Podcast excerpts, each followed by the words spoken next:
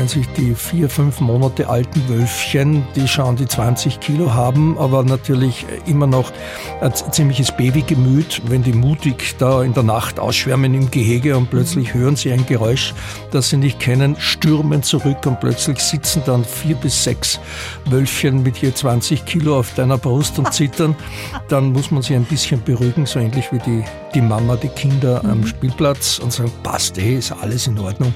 Und dann schwärmen sie wieder aus und sind wieder die mutigen Halbstarken. Die blaue Couch, der preisgekrönte Radiotalk. Einer unserer Bayern 1 Premium Podcasts.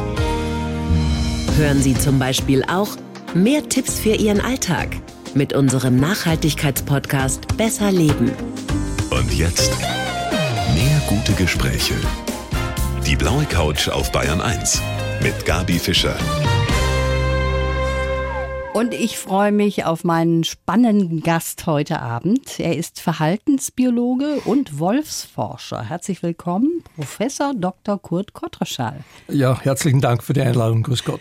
Herr Kottreschall, ganz viele von uns haben einen Hund und ganz viele von uns haben auch furchtbare Angst, zum Beispiel vorm Wolf. Und dabei ist das so, dass eigentlich der Wolf der Urvater von unseren Hunden ist, oder? Wie ist das? Natürlich. Alle unsere Hunde stammen vom Wolf ab, von den Wölfen ab. Ähm, ob das jetzt ein großer irischer Wolfshund ist oder ein kleiner Chihuahua, ganz egal, klingt unwahrscheinlich, ist aber in den letzten 30.000 Jahren passiert. Ich muss allerdings ein bisschen widersprechen. Also nicht alle Leute haben Angst vor dem Wolf. Im Gegenteil, europaweit sind 70 80 bis 90 Prozent der Leute pro Wolf. Es ist eine kleine Minderheit, die Angst hat und es ist auch eine Minderheit von Leuten, die natürlich berechtigterweise skeptisch gegenüber Wölfen sind, weil sie Schafe halten, die aber dann das Bild in den Medien beherrschen. Das heißt, wir glauben immer, die einwandernden Wölfe wären ein großes Problem, mhm. aber sie bieten auch entsprechende Chancen. Ne? Ja, und darüber werden wir auch sprechen in der kommenden Stunde. Wie ist das bei Ihnen eigentlich? Haben Sie einen Hund? Ja, das heißt, privat habe ich ein bis zwei Hunde, weil das überlappt immer ein bisschen. Ich habe immer eine alte und eine junge. Im Moment haben wir nur eine und äh, sozusagen beruflich hatte ich längere Zeit an die 20 Wölfe und 20 Hunde im Zusammenhang mit einem Forschungszentrum. Aber da bin ich jetzt nach 10, 15 Jahren auch schon etwas am Aussteigen. Wir haben ja so ein bisschen ein ambivalentes Verhältnis zum Wolf. Aber Sie sagen, Wölfe sind die Tiere, die uns in der sozialen Orientierung auch am nächsten sind. Inwiefern? Das war wahrscheinlich der Grund, warum unseren Jäger- und Sammlervorfahren, kaum waren sie vor etwa 40.000 Jahren hier in Europa, beziehungsweise im Zentrum Eurasiens, aufgefallen ist, dass es da draußen ein Tier gibt, das ähnlich jagt wie sie selber, das ein ähnliches Beutespektrum hat, das eine ganz ähnliche Familienstruktur hat. Man kooperiert innerhalb der Clans bei Menschen und bei Wölfen sehr gut. Nicht immer zwischen den Clans, da gibt es manchmal Brösel, beziehungsweise man kooperiert beim Jagen, beim Aufziehen der Kinder beim Verteidigen gegen Fressfeinde und hat daher von der Evolution offenbar ganz ähnliches Mindset mitbekommen. Also wir ticken sehr, sehr ähnlich. Mhm. Wir wissen auch aus unserer Erfahrung aus den letzten über zehn Jahren Leben mit sozialisierten Wölfen, dass Wölfe, dass es nicht die Hunde waren während der Domestikation, die ihre nette kooperative Art mit Menschen entwickelt haben, sondern dass bereits Wölfe unglaublich kooperativ sein können mit ihnen vertrauten Menschen. Und so mag es auch vor 40.000 Jahren gewesen sein. Mhm. Hätte man damals nicht zusammengefunden oder hätten gar diese Wölfe die Kinder dieser Leute gegessen, hätten wir heute sicher sicher keine Hunde. Vor etwa 35.000 Jahren hat es dann diese Wandlung gegeben vom Wolf zum Hund und da sind wir Menschen gar nicht so wenig beteiligt gewesen naja. daran. Domestikation ist immer eine Anpassung an ein mhm. Leben mit Menschen und das betrifft dann nicht nur die Hunde, auch die Schafe, die Rinder etc. etc. Und es war sicher kein Prozess, der von heute auf morgen ging. Das heißt, die ersten sozialisierten zahmen Wölfe haben vielleicht vor 40.000 Jahren mit Schamanen gelebt, mit Schamaninnen. Wir wissen es ja nicht, weil Wölfe hatten mit Sicherheit eine große spirituelle Bedeutung für diese animistischen Jäger und Sammler. Dann allerdings kam bald mal der Nutzen ran. Man kann mit sozialisierten Wölfen gut jagen. Es ist wahrscheinlich kein Zufall, dass vor 35.000 Jahren quer über den eurasischen Kontinent die Mammutjägerkultur aufpoppte. Typisch Mensch, man hat das größte und gefährlichste Tier auf diesen Steppen gejagt, das Mammut. Und vermutlich war das trotz gut entwickelter Speerschleudertechnik ohne Hilfe von Vierbeinern kaum möglich. Und heute spekuliert man, ob das die Wölfe gewesen sein mögen. Mhm. Allerdings bis zum Sesshaftwerden, das waren dann immer noch 25.000 Jahre, bis zum Sesshaftwerden äh, waren diese Hunde. Sehr, sehr wolfsähnlich im Aussehen und vermutlich auch im Wesen. Erst mit dem Sesshaftwerden, als die Hierarchisierung der Gesellschaft begann, wurden die damals bestehenden Hunde in dieses hierarchische Schema sozusagen gepresst. Und damals begann dann wirklich der Zerfall des einheitlichen Aussehens. Und man hatte plötzlich große, kleine, dicke, dünne Hunde, solche mit langen Beinen, solche mit Ringelschwänzen, solche mit Stupsnasen und das war vermutlich der Beginn einer gezielten Zucht auf bestimmte Eigenschaften. Wie kommt das eigentlich, dass wir so eine Angst haben vor dem Wolf? Ist das, weil wir sagen, der tut unseren Tieren was, also ob das jetzt Schafe sind oder ob das Wild ist? Die Landwirte, die sind ja auch jetzt nicht besonders begeistert darüber. Woher kommt das? Natürlich gibt es Leute, die sich vor Wölfen fürchten, beziehungsweise die sie nicht lieben. Mhm. Das hat eine rationale Basis. Wölfe, wenn man nicht auf sein Vieh aufpasst, dann vergreifen sie sich schon mal am Weidevieh. Zwar nicht in dem Ausmaß, wie die Leute immer glauben, aber doch. Das heißt, man muss Herdenschutz betreiben. Und zweitens, ja, in den zurückliegenden Jahrhunderten haben sich Wölfe in Europa auch an Menschen vergriffen. Wir haben gut belegte Fälle und das waren gar nicht so wenige und es waren vor allem die Kinder gefährdet. Das mhm. darf man nicht verschweigen. Allerdings ist heute die Gefahr durch Wölfe zu vernachlässigen, obwohl es in Deutschland mindestens 2000 davon schon gibt, in anderen europäischen Ländern auch, weil unsere Wälder sind voll mit Wild. Das heißt, die Wölfe stehen mitten in der Nahrung. Das heißt, jetzt sind manche Ängste immer noch da und Ängste sind immer irrational. Die mögen aus den Grimms Märchen kommen oder aus anderen dunklen Vorstellungen. Und daher darf es uns nicht wundern, wann in manchen Köpfen das immer noch schwirrt. Wie soll man sich denn eigentlich verhalten? Der Wolf kommt wieder zurück, es werden wieder mehr, das haben Sie ja mhm. gerade gesagt. Die fühlen sich ja auch wohl bei uns hier in Deutschland besonders. Wie sollte man sich denn verhalten, wenn man einem Wolf begegnet, in freier also, Wildbahn? Erstens ist man sich nicht nur in der Wissenschaft relativ einig, dass ein relativ konfliktarmes Zusammenleben mit Wolf nur ganz konfliktfreies wird es nie geben. Mhm. Das sind halt einfach Tiere, die uns zu ähnlich sind und uns immer wieder sozusagen über die Füße laufen. Dass ein konfliktarmes Zusammenleben dann möglich ist, wenn man schaut, dass die Wege von Wolf und Mensch getrennt bleiben. Das heißt, Wölfe sollten nicht angefüttert werden, es sollte Herdenschutz betrieben werden und Menschen sollten nicht versuchen, den Wölfen zu nahe zu kommen. Dann wird es einigermaßen gut klappen. Und zweitens, wenn man mal das Glück hat, zum Beispiel in der Lausitz, in Sachsen, wo es besonders viele Wölfe gibt oder so, sonst wo im Wald oder auf dem Feld einem Wolf zu begegnen. Erstens freuen, zweitens fotografieren, bevor er weg ist. Und wenn er nicht weggeht, was bei neugierigen Jungwölfen manchmal sein kann, dass er einfach stehen bleibt und schaut, wer kommt denn da? Oder mal eine Zeit lang parallel zum Jogger läuft. Ne? Mhm. Bitte keine Angst haben. Wenn es einem mulmig wird, stehen bleiben, den Wolf anschreien, groß machen. Das wirkt immer. Übrigens, äh, kleiner Tipp, so unhöflich würde ich mit einem Bär nicht umgehen. Das wäre dann eher gefährlich. Aber Wölfe sprechen gut darauf an, die kann man gut vertreiben. Sollte man auch, man sollte zu Wölfen nicht nett sein, damit sie nicht die Idee bekommen, Menschen sind eine Quelle für Nahrung, weil dann könnte es wirklich gefährlich werden. Es gibt eine tolle Geschichte. Sie haben eine Nacht im Gehege von Hand aufgezogenen Wölfen verbracht.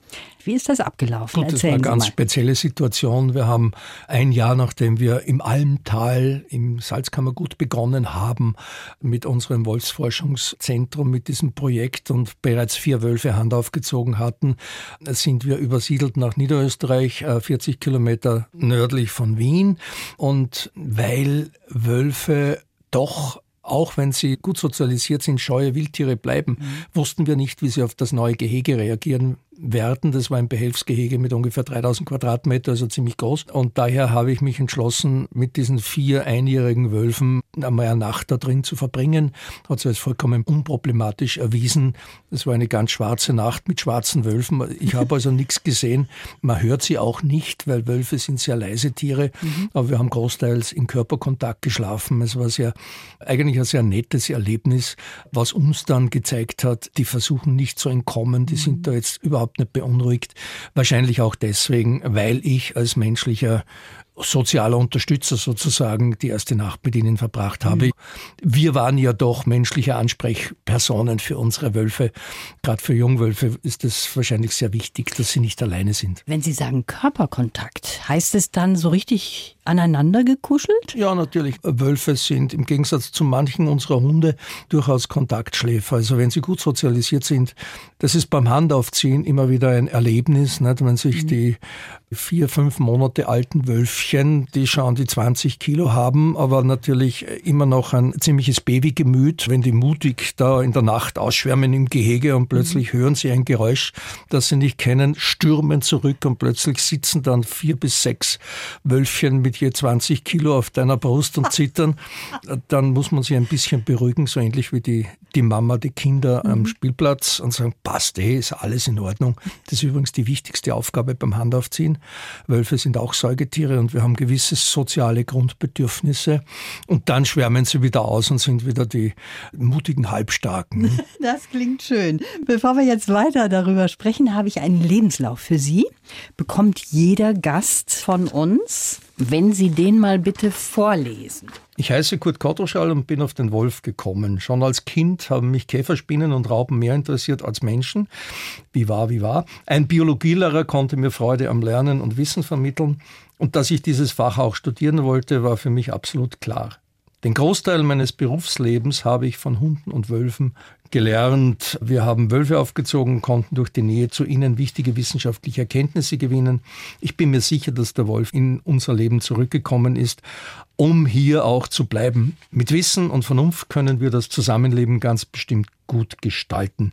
Dafür werde ich auch jetzt im Unruhestand Klarstellung beziehen. Ist das inhaltlich auch einigermaßen okay, vielleicht ein bisschen zu wolfsenthusiastisch. Man darf nicht vergessen, dass ich die meiste Zeit meines beruflichen Lebens mit anderen Tieren verbracht habe, mit Fischen, mit Vögeln, zwar ähnliche Fragestellungen, wie regulieren diese Tiere ihr komplexes soziales Zusammenleben und das war ja auch im Grund mein Hauptinteresse bei Wölfen und bei Hund-Mensch, da haben wir auch viel geforscht. Ne? Sind die Fische auch sozial zueinander? Oh ja, Knochenfische, also manche Leute glauben, diese Fische in unseren Flüssen oder im Meer haben überhaupt kein Hirn, mhm. aber wenn man mal einen Barsch oder sowas isst und da mal reinschaut in die Schädelkapsel, kommt man drauf, ja, da ist was, das ausschaut wie ein Hirn. Es ist winzig klein und jetzt sind wir wir gerade dran, also mein Sohn, der Professor für experimentelle Zoologie in Holland ist und mit einem Kollegen in Prag die Zahl der Nervenzellen im Gehirn von allen möglichen Wirbeltieren, auch der Fische zu bestimmen. Und da zeigen erste Daten, diese Knochenfische mit ihren winzigen Gehirnen liegen, was die Nervenzahlen betrifft, etwa auf Höhe von Vögeln. Und die sind kaum unter denen von Säugetieren. Das heißt, von den kleinen Hirnen der Fische darauf zu schließen, sie seien dumm, ist vollkommen falsch. Und Fische zeigen auch ganz gewaltige Leistungen. Manche von denen sind unglaublich sozial. Meist unterschätzt, würde ich mal sagen, ja, ja. von uns allen so Nur ein Fisch. Fische ne? am Haken nicht schreien heißt nicht, dass sie keine Angst und, und keinen Schmerz fühlen. Also bei Ihnen hat alles angefangen mit Käfer, Raupen und Spinnen. Und die haben Sie zusammengesammelt in die Marmeladengläser von Ihrer Oma? Ja, ich hatte eine sehr geduldige Großmutter. Das heißt, es ähm, war durchaus ein Glück für mich, bei ihr am Stadtrand von Linz aufzuwachsen. Und da war man eben mitten in dieser Stadtrand-Natur, die damals noch viel mehr Freiraum bot als heute. Und ich weiß auch nicht, warum. Man kann natürlich nie sagen, warum man sich sozusagen aus den Genen heraus nahezu schon für etwas interessiert oder weniger. Aber es war einfach da. Und ich habe Raupen gesammelt, alles Mögliche. Meine ersten Kindheitserinnerungen sind darin, dass diese Raupen sich in diesen Einmachgläsern, da muss ich drei oder vier gewesen sein, in so harte, braune Dinge verwandelt haben, die ich natürlich am Fensterbrett vergessen habe. Und wenig später waren darin Schmetterlinge und siehe da, so hat der kleine Knabe von sich aus die holometabole Entwicklung von Insekten entdeckt. Äh, ohne dass ich es damals formulieren konnte, aber ich ja. wusste plötzlich, aus Raupen werden Schmetterlinge. Ja. Und Sie haben Ihre Leidenschaft eigentlich auch weitergegeben an Ihren Sohn, wie ich eben gehört habe? Das schien unvermeidlich zu sein. Unser Sohn ist zwei Jahre jünger als unsere Tochter. Unsere Tochter war immer kulturgeschichtlich interessiert. Sie konnte schon als Vierjährige an keiner Kirche vorbeigehen, ohne reinschauen zu müssen. Mein Sohn dagegen ähm, hatte sozusagen schon als Baby die Taucherbrille auf. Ich habe zwar versucht, ihn nicht allzu sehr zu beeinflussen, aber letztlich macht dann jeder das, wofür er sich interessiert. Er war dann bereits als sehr junger Mann Tauchlehrer am Roten Meer, hat aber dann nach einem Jahr befunden, dass das Tauchsklavendasein auf einer Tauchstation ihn nicht erfüllt und hat dann Biologie studiert und ist seitdem eigentlich fachlich besser unterwegs, als ich es je war. Sie schreiben ja auch regelmäßig für eine Tageszeitung. Mhm. Und der Redaktionsleiter davon hat mal gemeint, der Kotterschall ist ein Experte im Anziehen von Shitstorms. Was haben Sie denn diesbezüglich schon alles erlebt? Auch der Herr Chefredakteur ist manchmal etwas explizit. Ähm, ja, ist ja durchaus auch im Interesse der Zeitung, wenn die Leute sich über etwas aufregen können. Auch Gott, ich schreibe über Gott und die Welt. Es war vor 16 Jahren einer der besten österreichischen Wissenschaftsjournalisten, der Herr Kramer, der mich rekrutierte mit der Bemerkung, Sie können bei uns über alles schreiben, aber wir werden Sie nicht verteidigen. und, und, und seitdem mache ich alle zwei Wochen einen Kommentar nach dem Motto, mit wem habe ich mich noch nicht angelegt. Und als ich vor kurzem wieder mal einen sehr jagdkritischen Kommentar vom Stapel ist, was gerechtfertigt ist, weil die Überhege des sogenannten Schalenwilds ja nicht nur in Österreich naturnahe Waldwirtschaft nahezu verunmöglicht, bekam ich natürlich aus dieser Ecke einsteils einen Shitstorm, der interessanterweise vor allem über die Chefredaktion lief, also nicht an mich gerichtet, und andersteils von manchen älteren Jägern durchaus vollständige Zustimmung, weil sie meinten, dieser Jagdbetrieb, das geht einfach nicht mehr. Ne? Also äh, interessante Geschichte. Aber Sie machen den Eindruck, als würde das an Ihnen abtropfen. Das tropft nicht ganz an mir ab, aber wenn ich so eine Reaktion habe, weiß ich ja auch, dass ich bis zu einem gewissen Grad ins Schwarze getroffen habe. Und wenn ich das sozusagen im nahen Ausland sagen darf, es ist die Diskussionskultur in Österreich ja nicht besonders ausgeprägt. Nicht? Man versucht immer alles harmonisch zu halten und die unangenehmen Dinge unter den Teppich zu kehren. Es soll ja in Bayern nicht ganz anders sein. Und daher habe ich es mir schon ein bisschen zur Aufgabe gemacht, Klartext zu reden. Ich habe nicht immer recht, natürlich, wer hat das schon? Und viele andere Leute sehen die Dinge anders, aber ich leiste zumindest einen Beitrag, um die Diskussion in Österreich ein bisschen zu beflügeln. Der Wolf und wir heißt sein neues Buch. Da ist auf Ihrem Buch, das habe ich nämlich hier liegen, ein ganz sensationelles Foto drauf. Ein Wolf natürlich.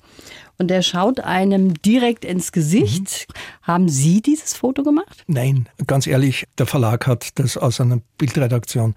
Wir hätten sehr, sehr gute Fotos von unseren eigenen Wölfen, aber im Buch finden sich dann aber genug Fotos von, ja. von uns, unserer Arbeit mit Wölfen.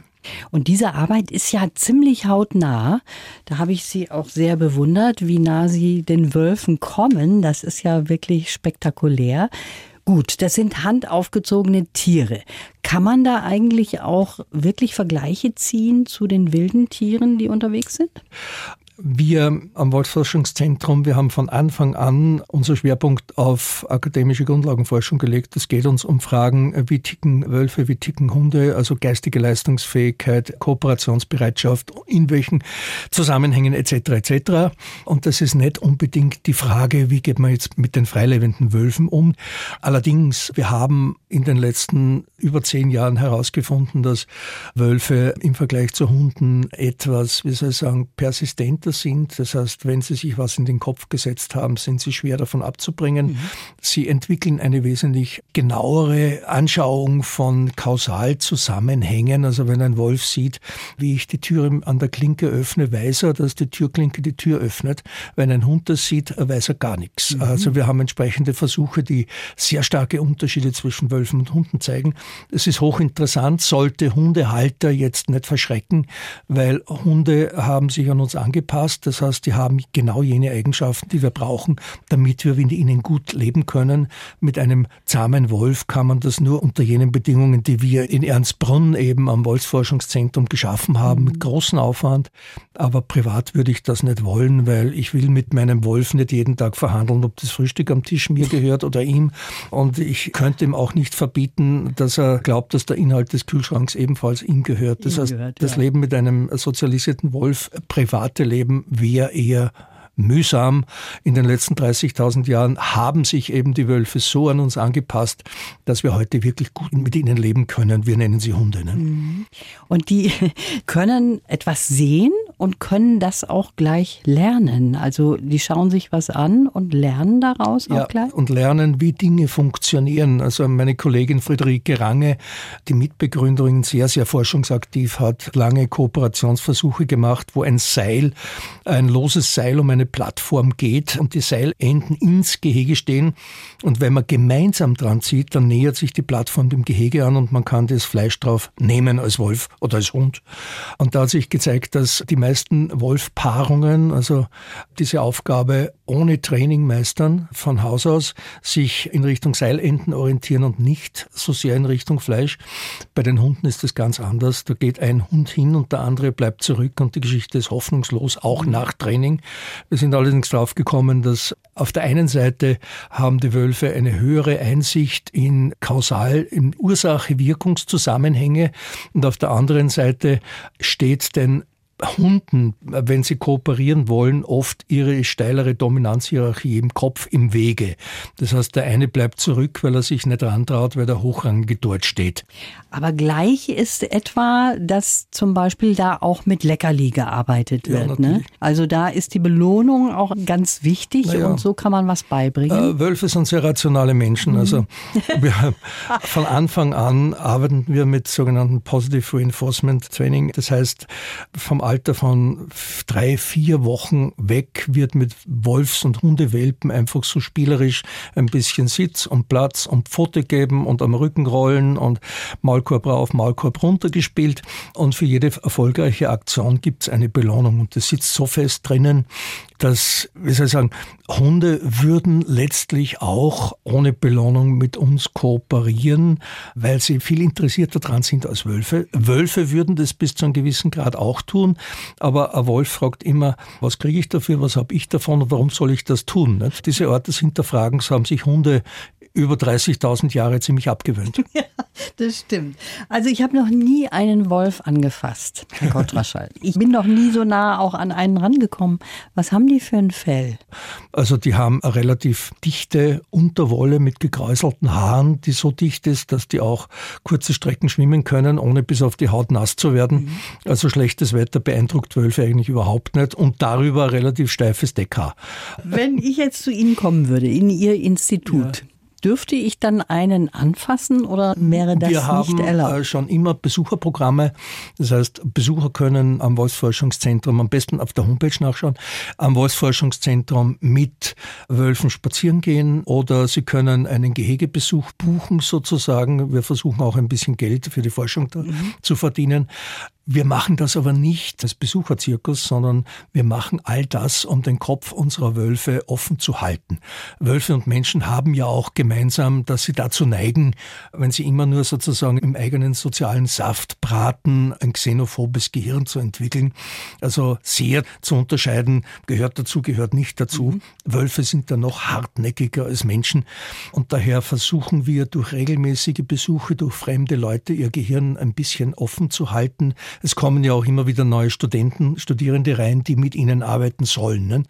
Und das tut ihnen ganz offensichtlich gut. Im Vergleich zu Freilandwölfen sind unsere wahrscheinlich relativ weltläufig und weil einiges an Experimenten auch direkt an computergesteuerten Touchscreens läuft, haben wir im Vergleich zu Freilandwölfen auch richtige Computer-Nerds. Mit dem Wolf heulen, das ist so eine bekannte Redewendung. Wölfe heulen, insbesondere wenn sie im Rudel sind. Was ist das für eine Kommunikation? Sehr gute Daten gibt's immer noch nicht, aber was nicht nur uns aufgefallen ist, Wölfe heulen dann, wenn sie einmal Rudel gebildet haben. Jene Wölfe, die das heimatliche Rudel verlassen, um dann sehr weit wegzuziehen, 500 bis 1500, 2000 Kilometer. Wir dürfen nicht vergessen, den Weitwanderrekord aller landlebenden Wirbeltiere hat bis jetzt eine Wölfin aus den Rocky Mountains geschlagen. Die hat in zwei Jahren 26.000 Kilometer zurückgelegt auf der Suche nach einem Liebsten. Leider hat sie einen Wilderer getroffen getroffen und wurde abgeschossen. Oh. Aber sie sind sehr gut zu Fuß. Also diese Durchwanderer heulen nicht, die verhalten sich unauffällig. Wenn einmal Rudel gebildet ist, heulen sie. Erstens, um den Nachbarn mitzuteilen, sie sind da. Okay. Das ist eine Art Revierabgrenzung. Zweitens, Wölfe bleiben ja nicht immer im Rudel zusammen. Da gehen mal ein oder zwei in die Richtung und jagen einen Hasen. Und man heult auch aus Rudelzusammenhalt und manchmal scheint man zu heulen sozusagen aus demselben Grund, warum Menschen Menschen zum Beispiel Chor singen als Zusammengehörigkeitssymbol. Es ist sehr eindrucksvoll, wenn man unter sozialisierten Wölfen sitzt und plötzlich beginnen die zu heulen, dann klingeln einem nämlich die Ohren, der Schalldruck ist gewaltig. Also diese Funktionen hat er sicher. Was auffällt ist, dass am Weg zum Hund nicht das Heulen, sondern das Bellen ausgebaut wurde. Mhm. Wölfe bellen auch, aber in einem sehr engen Kontext. Hunde bellen in jeder Beziehung und Leute können ganz gut am Tonfall ermessen, ob der Hund jetzt einsam ist ob er, oder ob er aggressiv einen Knochen verteidigt. Das heißt, wenn man Besucher hat oder auch Wissenschaftler, die sich auskennen und die Wölfe heulen und er sagt, na, was sagen uns die jetzt? Zuckt jeder mit den Schultern und sagt, es klingt zwar schön, aber keine Ahnung. Mhm. Beim Gebell ist das anders. Wir Menschen scheinen uns leichter zu tun, Bellen äh, zu dekodieren als heulen. Das scheint der Grund zu sein, warum als Anpassung an ein Leben mit uns Hunde begonnen haben, viel mehr zu bellen. Allerdings mhm. unsere hochdomestizierten Hunde, die gleichwertig aufgezogen und gehalten werden wie unsere Wölfe, da haben wir gefunden, dass unsere Hunde zwar hauptsächlich bellen, so 60 Prozent der Lautäußerungen sind bellen, aber wenn die Wölfe heulen, heulen sie mit. Mhm. Also auch Hunde heulen noch, wenn man sie dazu animiert. Wie stark ist eigentlich Ihre Bindung zu Ihren Tieren dort? Bindung ist ein Begriff, mit dem man vorsichtig umgehen sollte, weil nicht jede Beziehung ist eine Bindung. Wir verstehen darunter erstens den physiologischen Mechanismus. Mhm. Das ist das Bindungshormon Oxytocin, das durch die gegenseitige Nähe aktiviert wird. Und zweitens eine gewisse mentale Repräsentation. Das heißt, ich habe eine Vorstellung von meinem Bindungspartner und will dem nahe sein. Mhm. Wenn diese Kriterien erfüllt sind, spricht man von Bindung. Und das ist tatsächlich zwischen vielen Menschen und ihren Hunden der Fall, nicht allen Menschen, und auch zwischen unseren sozialisierten Wölfen und uns. Wir haben das nie formal getestet, aber Kollegen von uns in Ungarn haben das zwischen Wölfen und Menschen und es hat sich klar gezeigt, ja, wir haben sowas wie eine Bindungsbeziehung. Mhm. Und das ist auch eine gute Basis für Kooperation. Mit einem Bindungspartner kooperiert man viel einfacher als mit einem komplett Fremden. Das gilt insbesondere für Wölfe und wir merken das eigentlich jeden Tag in der Arbeit mit den Wölfen. Ja. Sie haben eben schon gesagt, Sie sind jetzt im Unruhestand. Aber das wird immer noch so bleiben, dass Sie auch weiterhin mit Ihrem Gehege, mit Ihrem Institut, also im Grunde genommen in Kontakt sind und dass Sie auch weiterhin mit den Tieren in Kontakt sind, oder? Naja, das läuft schon langsam aus. Erstens, weil sehr, sehr dankenswerterweise vor etwa vier Jahren die Universität für Veterinärmedizin in Wien das Wolfsforschungszentrum übernommen hat. Wir sind sehr froh, weil das Forschungszentrum dadurch längerfristig gesichert ist und weil ich 250 Kilometer weit weg wohne und weil die Wölfe und Hunde langsam in ein Alter kommen, wo sie bedauerlicherweise sterben. Ich habe jetzt eben die Nachricht bekommen, dass Yukon eine meiner Wölfinnen, die mir am nächsten waren, an Hirntumor gestorben ist. Gott sei Dank relativ qualfrei.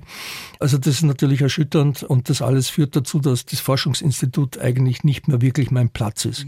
Ich werde mich, ich bin jetzt, mein Gott, das kann man ganz nüchtern sagen. Ich bin jetzt 69 und ich werde mich an den nächsten Handaufzuchten von Wölfen und Hunden nicht mehr beteiligen. Es ist zwar schön einerseits, aber andererseits auch sehr beschwerlich. Und mein Gott, das Leben geht wieder in eine andere Richtung. Ich bin jetzt vor allem publizistisch unterwegs. Ich engagiere mich für Wildtiere im Freiland. Das heißt, jeder Lebensabschnitt hat seine Aufgabe und man darf ja auch nicht vergessen, dass man im Alter äh, sich regelhaft verändert. Nicht? Man wird ein bisschen neurotizistischer, also besorgter und die sogenannten exekutiven Funktionen lassen nach. Also man ist nicht mehr ganz so verlässlich wie etwa im Alter von 35. Das ist auch gut, weil in unserem Alter zieht man Enkelkinder auf. In unserem Fall sind es jetzt vier. Das heißt, ähm, der ursprüngliche komplette, totale Fokus auf Fachliches, auf die Tiere sozusagen, ist etwas abgemildert und jetzt sind auch Menschen sehr interessant. das haben Sie jetzt sehr schön gesagt. Da sind wir auch schon am Ende angekommen. Also es wird so sein, dass Sie sich immer noch wahrscheinlich privat auch mit Tieren befassen. Sie haben Hunde. Natürlich, ja. Und wichtig ist natürlich der Mensch. Ich danke Ihnen fürs Kommen und wünsche Ihnen alles Gute. Danke für die Gelegenheit, so ausführlich drüber zu reden. Die Bayern 1 Premium Podcasts. Zu jeder Zeit, an jedem Ort. In der ARD Audiothek und auf bayern1.de. Bayern 1 gehört ins Leben.